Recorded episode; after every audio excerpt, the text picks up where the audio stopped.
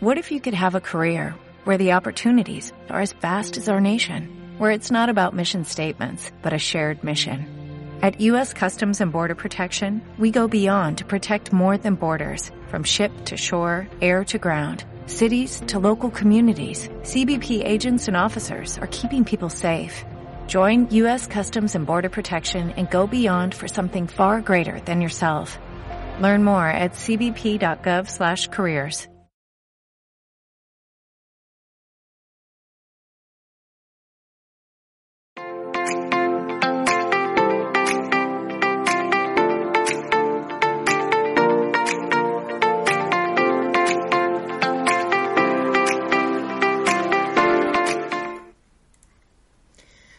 buenas a todos y a todas, ¿qué tal estáis? Bienvenidos un día más a Mindalia Televisión. Bueno, es un placer estar aquí con todos vosotros y saludaros de parte de todo el equipo de Mindalia.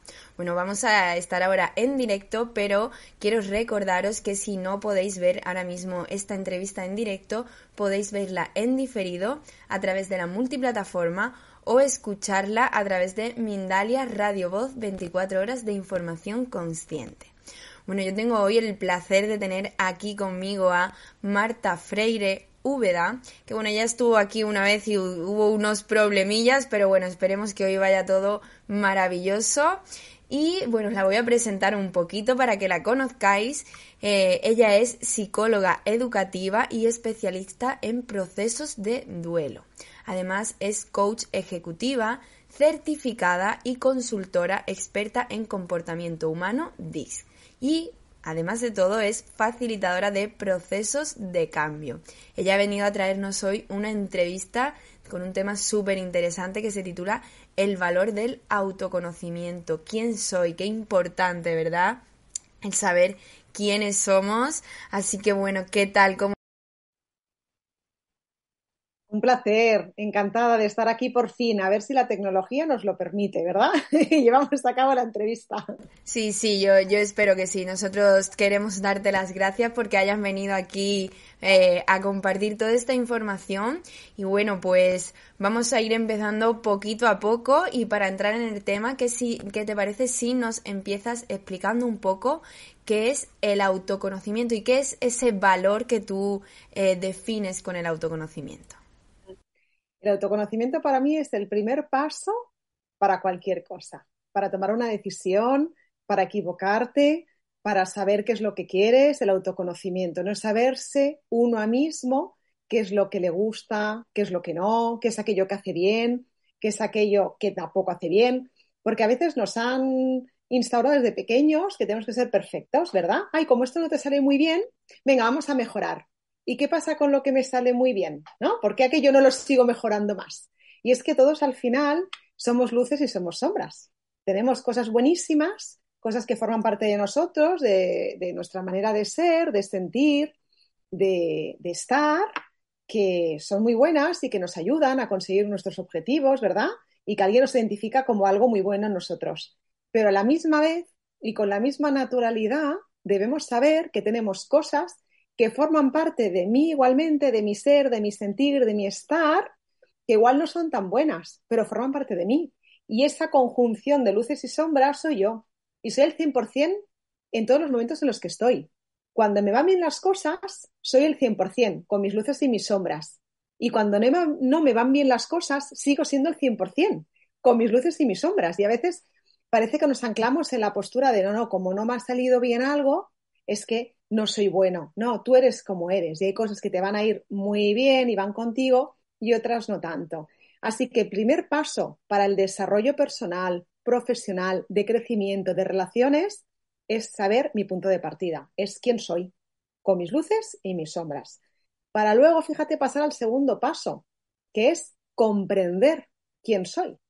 Primero tengo que conocerme. Si yo no me conozco realmente, aquello que me produce envidia, aquello que me produce ira, aquello que me produce alegría también. ¿Cómo voy a poder comprender los pensamientos que me vienen, las sensaciones que dice mi cuerpo? Sí, en, segunda, en segundo lugar, para comprender quién soy, quiénes son los demás también, y por último, aceptarme. Porque si yo no me acepto y por lo tanto no me comprendo esa que soy yo, voy a estar siempre en una lucha continua de querer ser alguien que no soy. Y eso es muy cansado, la verdad, es muy cansado. Así que debemos hacer lo posible cuanto antes para conocernos desde bien pequeños. Y cuando uno sabe desde bien pequeño que habrá cosas que será brillante y otras cosas que no, y que las podrá mejorar, claro que sí, solo faltaría. Aprendemos, sí, nos adaptamos al entorno. Pero hay, hay a lo mejor algunas habilidades que están más presentes en ti que otras y te costará más aprendizaje que otro, pero cada uno es como es. Así que el primer paso para el desarrollo es el autoconocimiento. Pues sí, pues sí, la verdad es que además es el, conocer desde, desde pequeños nuestras limitaciones, yo creo que nos hace incluso más fuertes. Bueno, y, mm, eh, te había hecho una segunda pregunta, te la, te la vuelvo a repetir. ¿Cómo eh, conocemos ese valor? ¿Cómo le damos nosotros mismos ese valor para, para poder eh, ser conscientes de, de eso y trabajarlo? Para mí hay un resumen importante en esta pregunta, que es el valor es igual a qué aportas o qué ayudas. ¿Qué haces que sea mejor? Es decir, ¿qué aportas, qué granito de valor aportas a tu alrededor, en tu círculo más pequeño? ¿eh? No hace falta que nos vayamos al cambio en el mundo, que puede ser que también, pero en tus relaciones, ya sean profesionales, personales, ¿qué aportas de valor? ¿Qué es aquello que tú haces bien que los demás identifican en ti? Entonces, de repente, tienes un papel. Y fíjate si es fácil cuando uno conoce su papel. Muchas veces de las, de, las situaciones de angustia, de ansiedad que pueden eh, sufrir las personas y adolescentes sobre todo, que es la más complicada en este, en este proceso que estamos hablando, porque el autoconocimiento, si no se lleva a cabo en, en la fase en que construyen su identidad, como es la adolescencia, pues puede ser que yo me crea que soy otra persona que no soy y esté luchando, ¿no? Y no encuentre mi lugar, ¿no? Y cuando uno encuentra cuál es su propósito, cuál es su función, cuál es su papel, para qué está aquí, fíjate si cambia la cosa, ¿no? Encuentras el sentido, aquello que haces, y eso parte del autoconocimiento. Y para mí ese es el gran valor de saberse uno quién es, qué siente, qué sabe, qué puede aportar. Con todo tú lo que eres, con todo lo que eres, qué tienes de bueno para aportar. Mira, hay una frase que me lo aprendí cuando me formé en coaching que decía no solamente ¿qué esperas tú de la vida? ¿no? Que muchas veces nos preguntamos esto, ¿tú qué esperas de la vida? Bueno, pues yo de la vida espero que me trate bien, que no me haga mucho sufrir, ¿verdad? Que cuida a mi familia, que me cuida a mí también, que tenga buenos momentos. Ahora vamos a dar la vuelta a la pregunta. ¿Y la vida qué espera de ti? Ojo, es decir, tú estás aquí y ¿cuál es tu papel aquí? ¿A qué has venido tú? Sin pensar ya, no, no pensemos en religiones ni en simplemente en en el sentido de la vida, ¿no? ¿Qué tienes tú para aportar? ¿Qué espera la vida de ti? Pues la vida espera de mí que identifique mi valor y que lo comparta, porque eso me va a hacer feliz. Y si yo comparto desde el valor y ayudar a otros, estoy también haciendo felices a otros. Fíjate, si ya son piezas que engranan, ¿no? Y es un proceso largo, ¿eh? También no es fácil. Yo que trabajo con, con personas adultas y hay personas que aún no se conocen al 100% o se conocen pero no se comprenden y por tanto no se aceptan, ¿no? Y entonces estamos como en el principio del recorrido, ¿no? Totalmente, totalmente de acuerdo. Bueno, y, como decías, eh, que si espera, qué espera la vida de nosotros, lo tenemos que identificar nosotros, pero a veces eso no es una tarea fácil. ¿Cómo podemos identificar nosotros cuál es nuestro propósito? No es una, no es una pregunta fácil, no es una pregunta sencilla porque anda que no hay personas que aún están buscando cuál es su propósito y qué hago yo aquí, ¿no?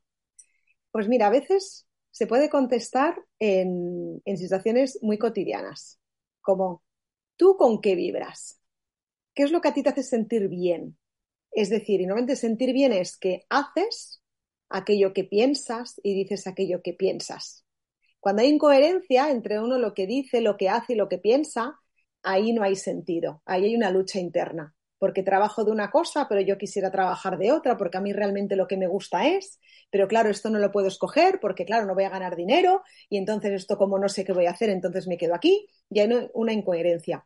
Cuando nos escuchamos, y ojo, hablo de escucharnos realmente, ya no de corazón, que es aquello que te puede, te puede atraer, bien, que te emociona, no de cabeza, lo que toca, lo, que no toca, sino cuando escuchas a tu estómago.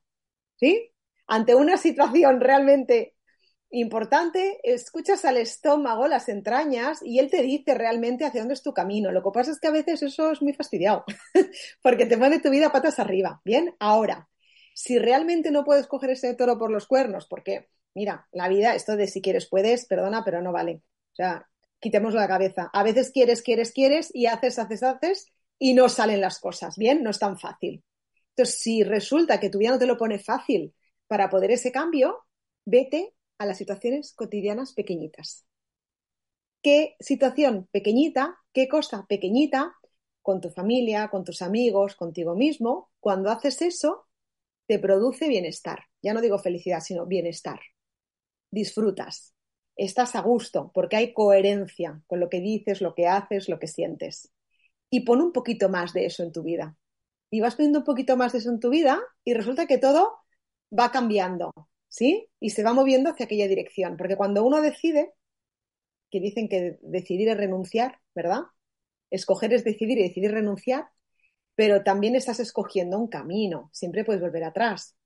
Así que pon un poquito en tu vida, un poquito más de aquello que te produce bienestar. Ojo, y siempre que ayude a otros, porque si con aquello que te produce bienestar no estás viendo a otros, para mí no es valor. Ayudar a otros en algo, en las relaciones, ¿bien? En, alguna decisión, en lo que haces, en cómo lo haces. Porque si no, a lo mejor un psicópata dice, a mí me parece muy bienestar, ¿no? Matar a alguien, ya, pero ayuda a alguien, no. ¿Bien? Así que requisito imprescindible que pueda ayudar a otros, ¿no? Pues, por supuesto, por supuesto que sí. Eh, intentamos ser un poco eso, coherentes dentro de, de no, sobre todo el no hacerle daño a los demás, ¿no? Que nuestro propósito no, no haga que otra persona se sienta mal o, o hacerle a nosotros Mismos, ¿eh? A nosotros mismos, ojo con las Claro, claro. Y además es un valor, esto me produce bienestar, pero ¿te está ayudando? Porque puede ser que te produzca bienestar, pero no te está ayudando. ¿Te está ayudando? Entonces sí, si no te está ayudando aunque te produzca bienestar, no es un valor. Ojo con esta diferencia. Bueno, entonces en realidad más o menos sería como eh, ese bienestar del que hablas es como esas maripositas en el estómago que te entran de, los nervios, ¿no? Bueno, entonces, eh, dime, dime, ¿qué ibas a decir? No, sí, sí, total, total, te está dando la razón, efectivamente. Cuando notas las mariposas en el estómago, ¿no? Como las primeras fases del enamoramiento, ¿no? Por los que nos estén oyendo, ¿no? que en aquel momento oh, hasta le perdonas todo lo malo, ¿no? Y dices, oh, es fantástico, da igual, y no baila, da lo mismo que no baile. Y luego dices, ¡eh! Que resulta que no baila. Pero en aquel momento se lo perdonas, ¿no? Bueno, es la fuerza, un poco el ímpetu que te da, ¿no? Pero sí, sobre todo es ese bienestar con uno mismo, ¿no? Con esa, esa coherencia, que es lo que nos da la tranquilidad y la paz. Cuando le preguntas a alguien, ¿no? ¿Qué es la felicidad? Y te dicen, pues los buenos, los buenos momentos, los pequeños momentos donde identificas aquello que estás disfrutando, ¿no? Viene en ese sentido. Pues sí, pues sí, totalmente. Bueno, pues eh, gracias a, una herramienta de la que nos hablas aquí, la herramienta DISC, eh, dices que eh, nos, nos facilita esta herramienta conocernos y conocer lo que nos rodea para identificar nuestras necesidades. Bueno, háblanos un poquito de, de esa de herramienta y qué es realmente lo que consigue. Voy a hacerlo de manera muy resumida porque no tenemos aquí mucho más rato, bien, pero eh, sí que lo que quiero trasladar es la ayuda de esta herramienta que no he inventado yo, que está basada en el siglo V antes de Cristo, en la teoría hipocrática de los humores, fíjate dónde va la fecha, que lo inventó un psicólogo americano, William Moulton, mientras que hacía un estudio de la gente que mentía y escribió un libro que se llama Las emociones de la gente normal en 1928. Y de ahí lo que hizo fue aterrizar esta idea, que es una teoría eh, tipológica, en las que se han basado distintos psicólogos también para hacer la suya, como Carl Jung, por ejemplo, y la aterrizó en este instrumento que es DISC.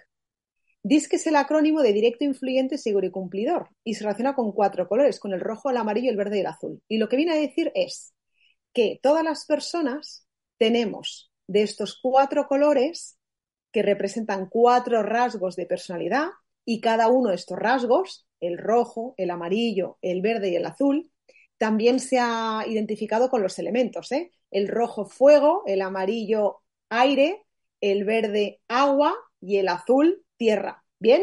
Porque aquí lo que importa no es tanto la palabra, si es directo, influyente, seguro cumplidor, sino lo que representa. Entonces los elementos o los colores nos dan una información directa sin tener que inferir en el significado de la palabra. Por eso es muy bueno utilizarlo, ¿bien? Entonces dice que cada uno de nosotros tenemos de estos cuatro colores en distinto orden, grado o intensidad. Y que cada uno de estos colores tiene fortalezas, rasgos que son positivos, que te ayudan a conseguir los objetivos, bien, a la de relacionarte, de comunicarte, tomar decisiones, y a la vez rasgos más negativos o limitaciones que forman parte de nosotros, las luces y las sombras que decíamos antes, bien, pero que también forman parte de nosotros y tenemos de los cuatro colores. Eso es importante. Ahora, ¿Qué ocurre? Que aquellos rasgos que están más presentes en nosotros son los que nosotros podemos identificar como rasgos de comportamiento y también los demás lo identifican en nosotros. Así, por ejemplo, de manera rápida, como no podemos ir haciendo un test disc a la gente por la calle, que no estaría mal, ¿eh? que tú empiezas a salir con alguien y le dices, espera, que te voy a hacer un test. ¿eh? y así saldríamos de dudas. Como no podemos hacer esto, fijaos en qué consiste. Pues que los Perfiles, por ejemplo, rojos y amarillos, que son perfiles que están en la parte alta de la tabla, son perfiles rápidos e impulsivos que primero hacen y luego piensan. Entonces son estas personas, perfiles que tomas decisiones. Tendría que haber parado a escribir el mail, ay, que ya lo he comprado, ay, si hubiera parado dos minutitos. Bien, si eres de, este, de esta orientación con esta velocidad, vas a querer las cosas rápidas, vas a querer las cosas ya. Si eres más rojo, como está orientado a la tarea, va a ser objetivo, objetivo, objetivo, qué, qué, qué, resultados, retos, motivaciones, beneficios ahora, y el amarillo, siendo rápido, lo que necesitas hacerlo con gente, disfrutarlo, experiencia social, muy bien, todo, de todo lo positivo, ¿sí? Pero hacemos muchas cosas y acabamos pocas. Fíjate si es importante. A la hora de emprender, por ejemplo, saber si estoy en esta parte de arriba, porque voy a querer hacer muchas cosas muy rápidamente y me voy a dejar los detalles para otros perfiles que no soy yo, por eso tienen la capacidad de tomar decisiones rápidas, porque luego, sin embargo, los que están en la parte de abajo de la tabla, que son los azules y los verdes, son perfiles más reflexivos, ves mi tono de voz que cambia, mi gesto, ¿sí? Porque primero piensan, reflexionan y luego hacen. Claro, tú imagínate las personas como convivimos de diferentes perfiles, unos que predominan la parte de arriba y otros que predominan la parte de abajo. Pues oye, venga, venga, va, venga, vamos a hacer esto y dímelo ya. Los de arriba y los de abajo dicen, eh, un momentito, déjame que te toca dar una vuelta. Entonces aquí es el primer motivo de conflicto, por ejemplo, ¿no? De hecho, perdón que te interrumpa, Marta, ¿sabes lo que me ha pasado? Que estaba eh, aquí viendo el chat y tal, recogiendo preguntitas y eso, y has cambiado el tono de tu voz y automáticamente me has hecho como que prestes más atención todavía, ¿sabes? O sea que estupendo, estupendo. Eso sobre todo porque cuando uno está en un mismo tono, de repente cambias, haces un silencio, ¿no? Y dice, ¿y esto? Pero claro, tú imagínate, por ejemplo, una entrevista en la que yo esté todo el rato así también, ¿no? Pues ahora, cuando cambie aquí, ya te vuelvo a captar, ¿no? Entonces, aquí el primer, motivo de conflicto es la, es la velocidad, ¿no? Porque es los impulsivos contra los reflexivos, ¿no? Y luego, igual que los de arriba, decíamos que el rojo orientado a la tarea y era qué, qué, qué directo, beneficio, resultado, objetivo el amarillo, hacer, hacer, hacer, pero siempre desde la experiencia, desde el disfrute, desde la parte más social, porque es el perfil más emocional que hay. La el verde, que está abajo, está orientado a las personas también. entonces los perfiles introvertidos, de ir con pequeño grupo, de pensar las cosas, pero compartirlas. Y eso es muy importante, porque hay quien necesita compartir las decisiones con otras personas de confianza, no le vale cualquiera. Personas de confianza. Y en cambio los azules también son reflexivos, también son más introvertidos, necesitan tiempo para pensar, pero no quieren compartir la, opinión con alguien. Prefieren averiguarlo, investigarlo, leerlo, contrastarlo. Y cuando tenga claro, entonces actúo. Pero primero analizan, analizan, analizan, analizan, analizan hasta que toman decisión. Entonces, fíjate que es importante esta herramienta que es sencilla, que nos da una visión de qué necesitan las personas cuando se comunican o se relacionan, qué nos motiva a las personas a tomar decisiones y sobre todo qué nos produce miedo o bloqueo. Esa es la información que nos brinda esta herramienta. Y en el cómo hacen las cosas las personas, en cómo se mueven, qué es lo que dicen, cuál es la intención, es donde podemos leer esta información. Y si supiéramos esto, imagínate la de momentos, situaciones de conflictos que evitaríamos. Porque a lo mejor un perfil me está diciendo, oye, ahora no quiero hablar de esto. Y tú no eres rojo y te lo toma, te suena, perdón, voy a hablar, pero a cuerno quemado. Dices, madre mía, qué contestación. Ya, porque es rojo y ahora las pillan un pico de, de actividad, y entonces te contesta así, pero dentro de dos minutos se lo ha olvidado. Pero tú con el rojo te lo has quedado y te lo vas a quedar no dos minutos, dos días. Y encima le vas a decir directamente, oye, qué mal me comentaste porque tú esperas que el otro venga a pedirte perdón. Y no, nunca te lo pedirá.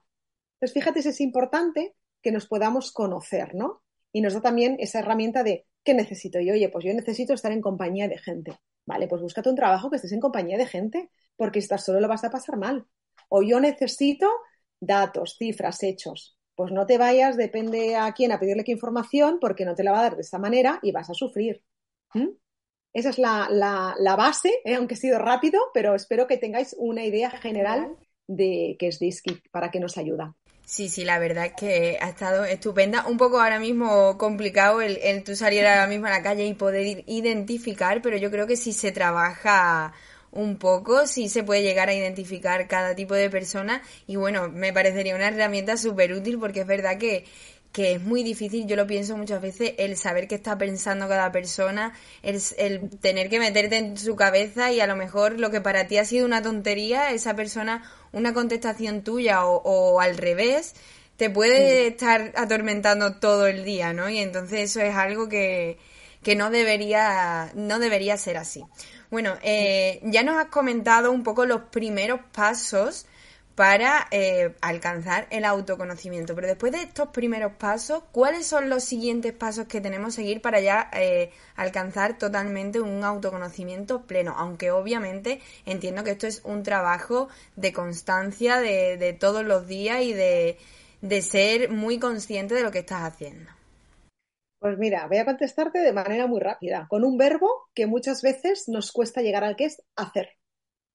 Porque hasta aquí se ha quedado todo en la reflexión, en la idea, en los ejercicios, yo lo ve, me leo no sé cuántos libros, me hago un DAFO, que por cierto, quien no lo conozca, el DAFO es una herramienta buenísima, buenísima para identificar fortalezas, debilidades, oportunidades y amenazas en cualquier situación. Ante una nueva decisión, te haces un DAFO y aterrizas todas esas variables, ¿ven? Por ejemplo. Pero está en el mundo de las ideas, ahí todavía estamos en el mundo de las ideas tenemos que transformar esas ideas en un objetivo real, un objetivo SMART, específico, medible, alcanzable, relevante y un tiempo determinado. Es decir, ¿cuál es la siguiente acción, pequeña que sea el siguiente paso, que tú puedes hacer para poner en práctica todo esto que has estado reflexionando? ¿Sí? ¿Cuál es aquella cosita pequeña que puedes aportar en tu día a día que te aporta coherencia? Intégrala y hazla. Hacer en la acción, pero en una acción, aquí claro, cada perfil tendrá sus preferencias. Fíjate, ¿no? Habrá unos que querrán un, resultado rápido, aunque no sea de muy buena calidad, otros querrán tenerlo súper todo súper atado antes de dar el primer paso, otros querrán ir acompañado en el proceso porque les dará miedo ir solos y otros querrán divertirse y ir probando y si no sale, pues ya pruebo otra cosa, ¿sí? Cada uno, por eso es importante que cada uno conozca qué es lo que necesita para actuar. Pero hay que hacer un objetivo pequeño, concreto, medible, algo que sea importante para ti y ponte un plazo y haz. En el hacer es donde pasan las cosas. Totalmente de acuerdo, porque es que eh, muchas veces no nos damos cuenta y tenemos que ser muy constantes para conseguir aquellos objetivos que nos propongamos. Eso es así con todo en la vida y hasta que no seamos conscientes de eso no, no vamos a avanzar.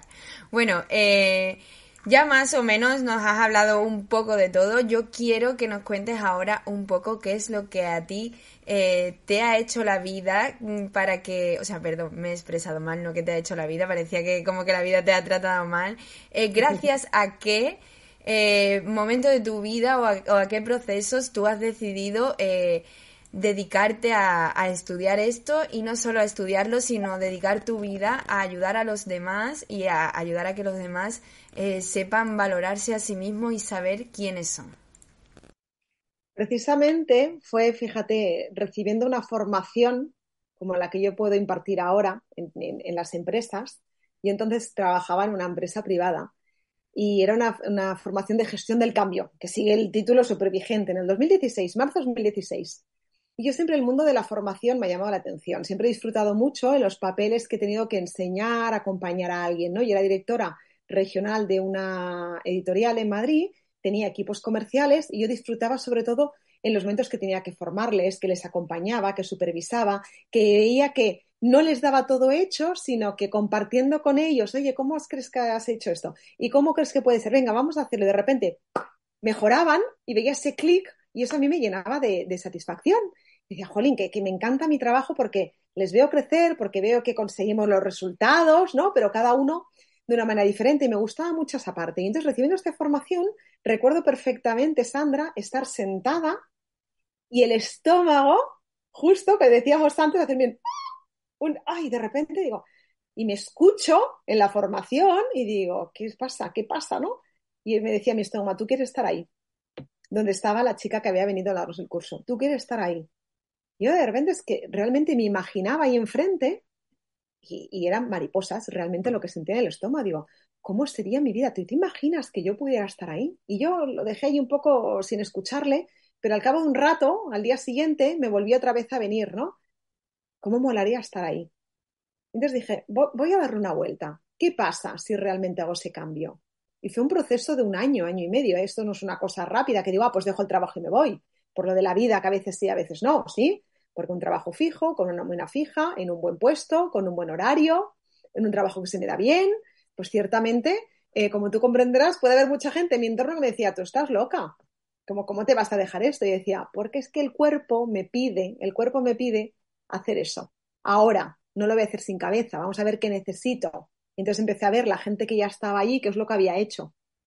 Aquel, aquellas figuras referentes para mí, qué es lo que habían hecho, de dónde habían empezado. Había gente que lleva muchos años, gente que había dado el salto de otra profesión y vi que me tenía que formar el coaching. Yo de coach solo conocía lo del coach de la voz, eh, nada más, que es otra de mis frustraciones, eh, o sea, eh, profesiones frustradas, que es lo de ser cantante, y entonces yo solo conocía lo del coach de la voz, ¿bien? Entonces vi que, ah, coaching, ah, muy bien. Y me, informé muchísimo de todos los cursos de coaching para hacer, bajo mi punto de vista, uno de los mejores. Hay muchos más en el mercado, hay muchos compañeros que trabajan ya de esto, que se han formado en otras escuelas igual de buenas con la que estuve yo.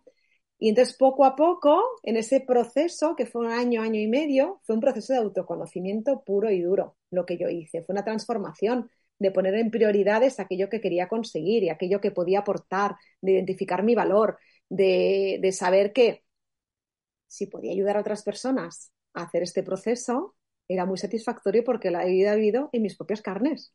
Entonces, ¿qué, qué, más seguridad para mí en mi esencia azul, cuando ya sabéis qué significa, que aquello que yo he probado. Entonces dije, esto es lo que quiero. Y esto fue una, de las primeras fases, ¿no? Y a partir de ahí, en, en enero de 2018, ya empecé a, a liderar mi propio proyecto. Y hasta el día de hoy, y ahora pues me dedico a eso, eh, talleres, formaciones, conferencias en empresas, en diferentes ámbitos, porque lo tenía muy claro. Digo, yo trabajo con personas y las personas están en las empresas y otras veces son padres y madres y otras veces son adolescentes y otras veces están solas y otras veces en equipo. Lo importante las personas, las relaciones que hay entre las personas es lo que te da el éxito. Y luego una segunda parte, que fue el último hace año y medio, cuando después de una experiencia personal, vi que las personas que sufrían un duelo, yo, soy psicóloga educativa, pero la parte de duelo no la había tocado nunca. De hecho, piensa que en la carrera de psicología de duelo lo hablamos así por encima, como, una, como si no importara, cuando es una de, los, de las problemáticas mayores que hay, ¿sí? El, duelo. Y entonces vi que cuando el duelo está muy bien acompañado, cuando el duelo se vive con sentido, cuando cada uno se permite y sabe vivir su propio duelo, cuando ayudas a otra persona que está sufriendo un duelo, ya sea por fallecimiento, por enfermedad, de pareja, de laboral, ¿no? Pero sobre todo por fallecimiento, esas personas eh, salen mejor de ahí, les cuesta menos, ¿sí? Que el duelo es algo normal, que tenemos que darle un lugar, que hay que vivirlo, que no se puede poner tierra encima y decir, bueno, ya han pasado tres meses, tienes que estar bien. No, no estoy bien, no estoy bien, ¿no? Entonces fue cuando decidí formarme en, duelo para ayudar a otras personas que, que, lo están sufriendo, ¿no? Para darles hueco, darles hueco y dejarles expandir ese sentimiento que la sociedad a veces no nos deja, ¿no? Es que tienes por tus hijos, ya sé que tengo otros hijos, ¿no?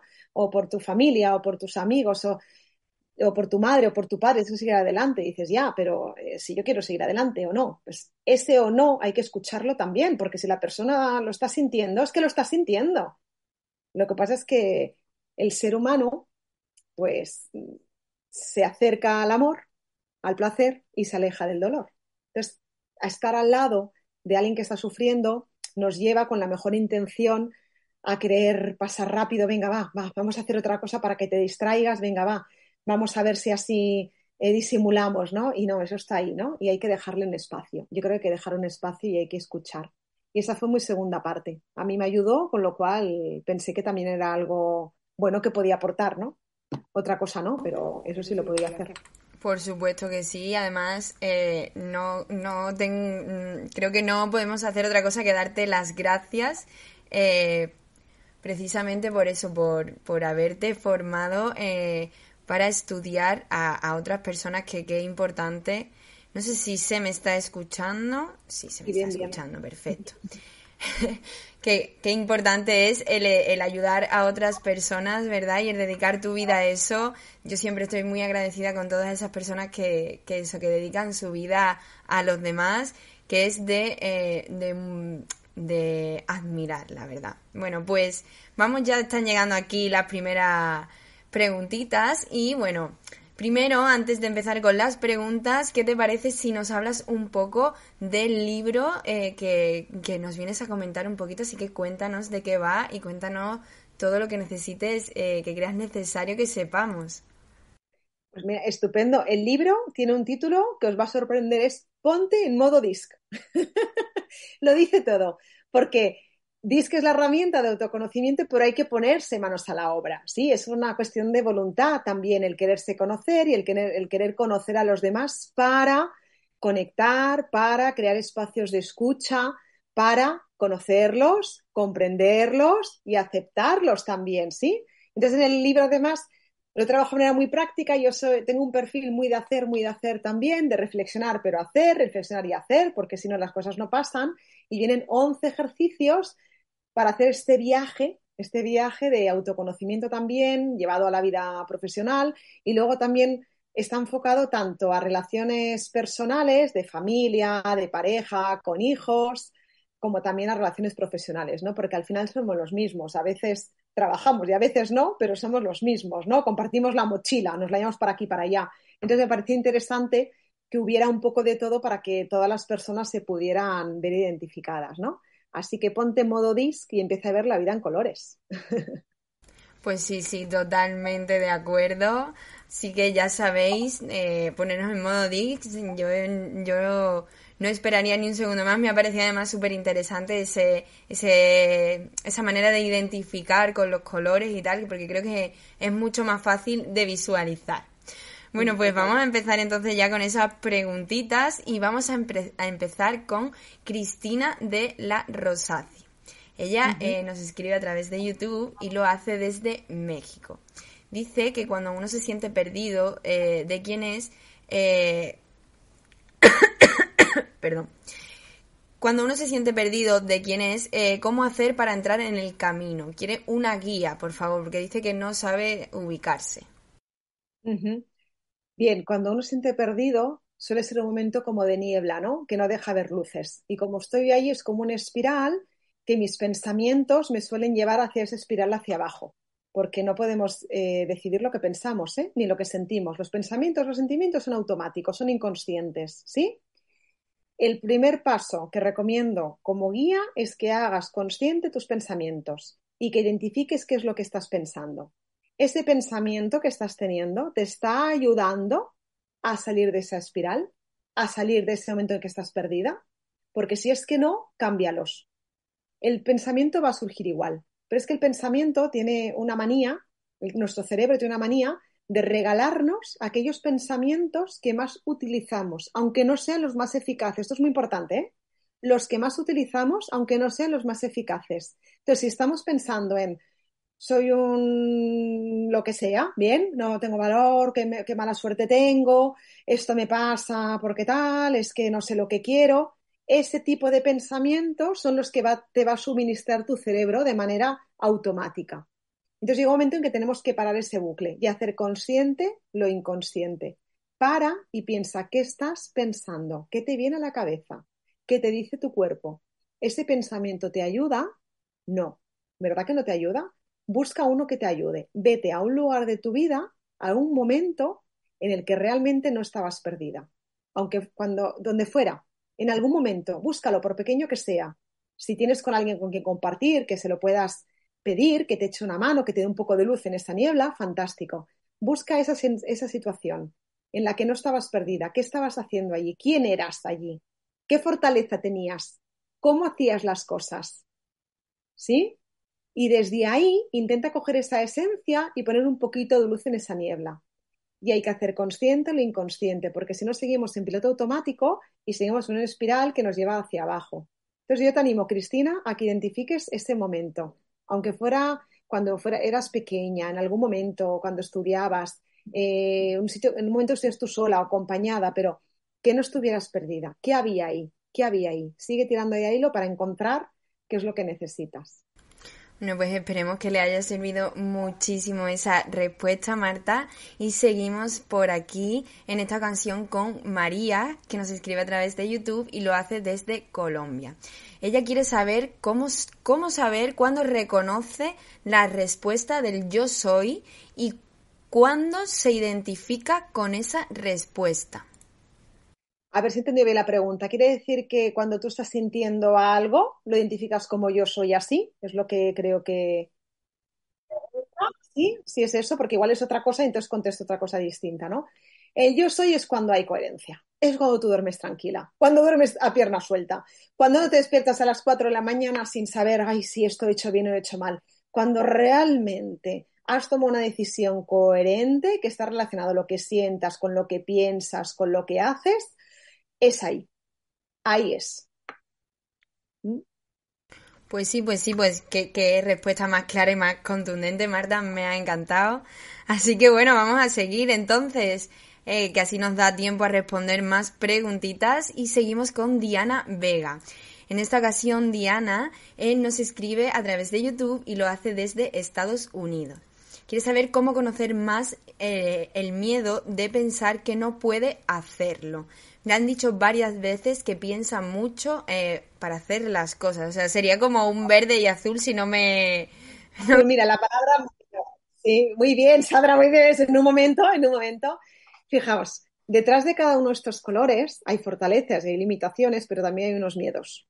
Cada uno de esos colores tiene un miedo detrás. Y ese miedo quiere decir que dependen ante qué situaciones, personas o cosas nos situamos, nos bloqueamos o lo que hacemos es no afrontar esa situación, ¿eh? buscar una excusa, buscar un pretexto, cambiar la dirección, ¿eh?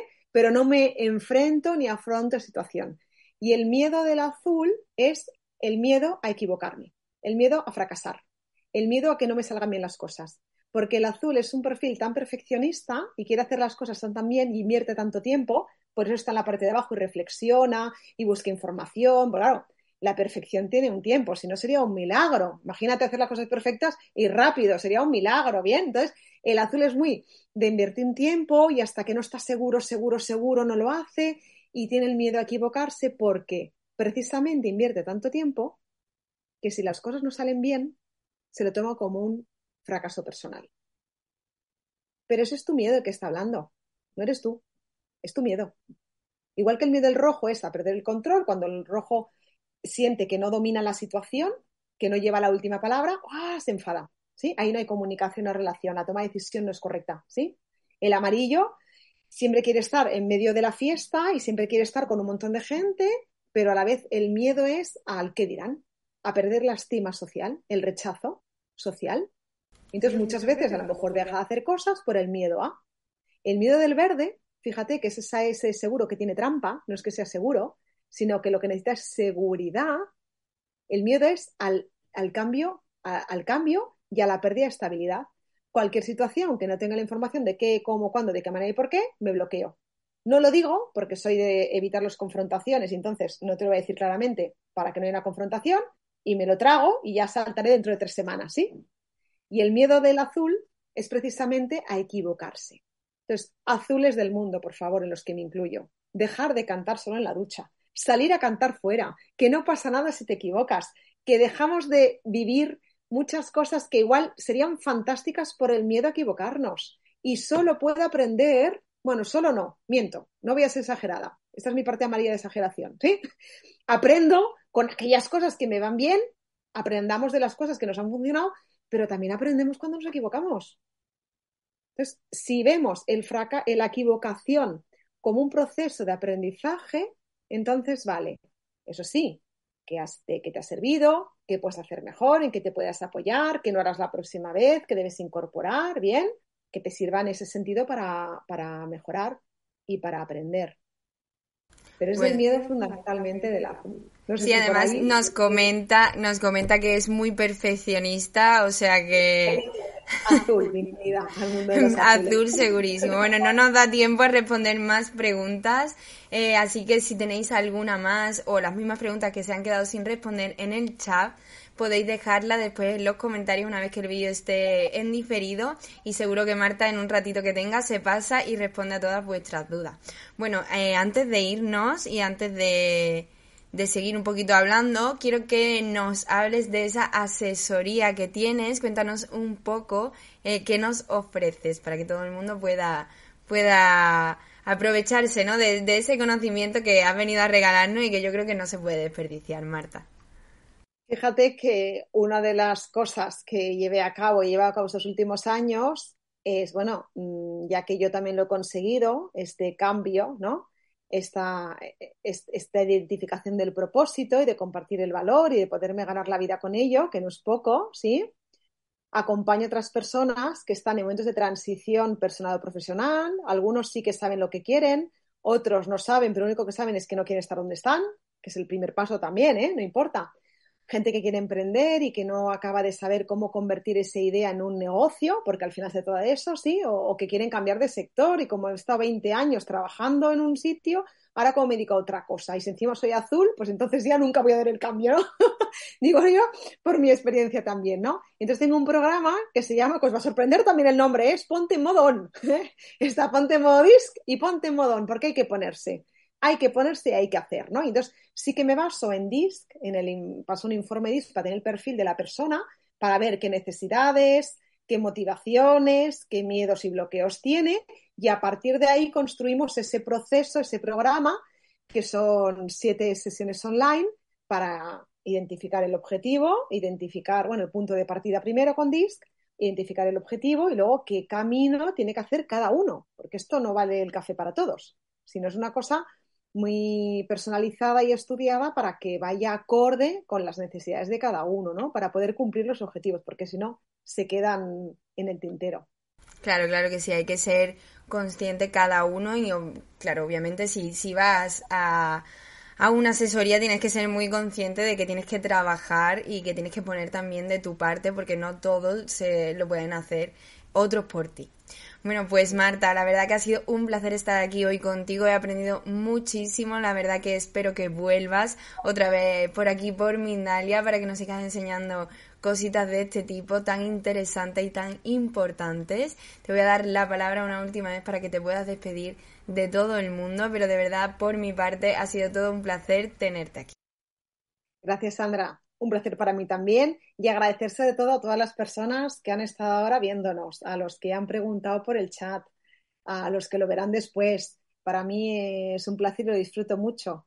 Así que solamente eso, os invito a poneros en modo y empezar a ver la vida en colores.